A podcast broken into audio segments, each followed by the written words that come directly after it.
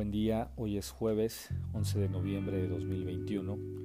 Eh, solo me gustaría dar algunas sugerencias para este buen fin que se acerca aquí en la, en la capital de la Ciudad de México, la capital que es la Ciudad de México. Eh, hay un clásico, un libro que se llama Pequeño Cerdo Capitalista. Este clásico lo escribe Sofía Macías. Ella es una pues al principio empezó a escribir sobre cómo llevaba sus finanzas personales y cómo le gustaba eh, pues empezar a ver formas para invertir y poder viajar. Eh, una de las, de las cosas que me gusta más es la forma en que platica o, sobre todo explica eh, las inversiones. Definitivamente no es el, libro que, cambió la, forma de que yo hiciera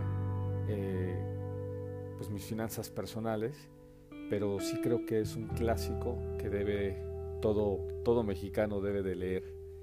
Eh, eh, principalmente para, para aquellos que, les gusta como, como tener más digerida la información, ella es muy práctica, la forma en la cual describe su, su contenido es muy, muy accesible, entonces creo que, que es muy muy bueno para, para iniciar.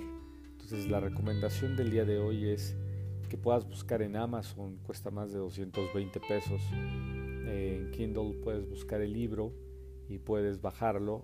220 pesos creo que esa inversión te genera mucho más a, largo plazo, entonces eh, pues no dudes en, comprarlo.